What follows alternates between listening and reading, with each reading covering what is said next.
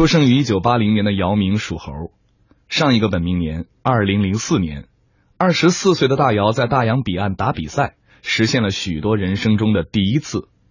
二零一六又是一个本命年，从球员到老板，从男人到父亲，我们熟悉的那个大姚有了新角色、新事业。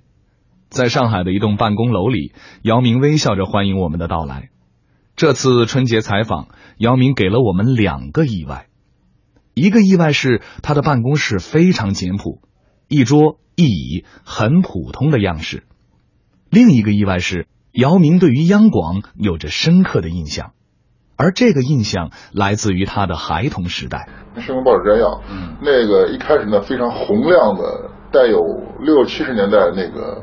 色彩的那种声音是我非常非常想念的，呃，但因为那个时候这个几乎就是我们家闹钟的声音，父母一起来把无线电一开，晚上一听到这个声音就知道起床了。姚老板、姚校长、姚大使、姚委员，退役四年，小巨人比以前更忙了。他相信曼德拉的名言。体育拥有改变世界的力量。回想起来的话，二零一五年，你觉得，比如说在姚基金那一期上，你觉得非常满意的？我我们姚基金呢，最近四年以来都是在集中注意力做姚基金希望小学篮球季这样一个一个项目。它是以希望小学为基础，呃，中国有超一共一万七千所希望小学，我们希望为他们在一些呃课后活动。呃，体育上做出一些一些贡献。你觉得就是做这样的一个公益项目和带领一支篮球队去拿冠军，哪一个更耗费精力一些？哪个都不容易吧。嗯，冠军它是一个看得见的一个终点。嗯，做公益做慈善有时候是看不见的一个终点。你你永远可以发现这世界上还有更多的人需要你帮助，但是两者都需要很大的热情，需要你很大的精力去投入。作为曾经在海外生活多年的职业球员。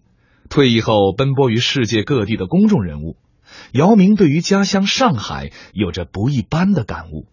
那里有家人，有家的味道。这个上海人吃年夜饭有没有什么，比如说讲究和风俗啊？餐桌上有没有必备的一些菜品？有句话经常说，现在年味儿没小时候浓了。嗯，呃，我我记得我小时候的时候，年夜饭一般是到爷爷奶奶家去吃。那首先是要算是祭祖吧。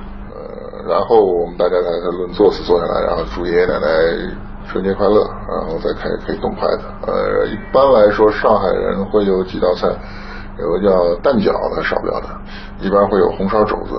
嗯，呃，另外呢，今年是猴年，然后大姚呢本命年，在中国人本命年是非常有讲究的，穿个红袜子什么的。红袜子呀。其实你说红袜子还是比较客气的，比较委婉的。呃，我一般只说看得见的，袜子也看不见。实际上本命年大家都说要辟邪，实际上本命年它要特别小心。嗯，那我们也要祝愿这个大姚的本命年能够一帆风顺啊，自己的这些事业呢，自己的这些愿望都能够去实现。大家好，我是杨明，金猴献瑞，祝大家猴年大吉，万事顺利。祝福和我一样属猴的朋友们，在本命年里生活美满，阖家安康。祝福收音机前的小朋友们，像小猴子一样活泼聪明，开开心心，更上一层楼。